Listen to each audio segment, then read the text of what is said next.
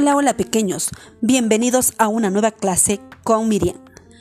El día de hoy vamos a trabajar con la destreza, expresarse oralmente de manera comprensible.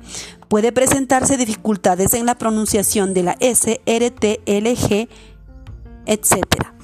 Para esto vamos a trabajar con la siguiente orden. En la anticipación, con la ayuda de mami, vamos a cantar y escuchar la canción de Dipsy la araña.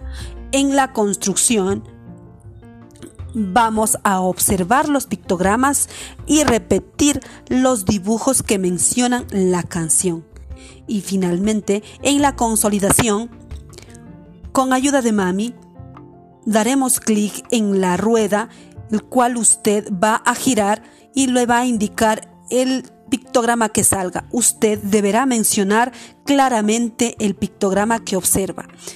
Espero te diviertas con este juego pequeños. Nos vemos en la próxima clase. Chao, chao.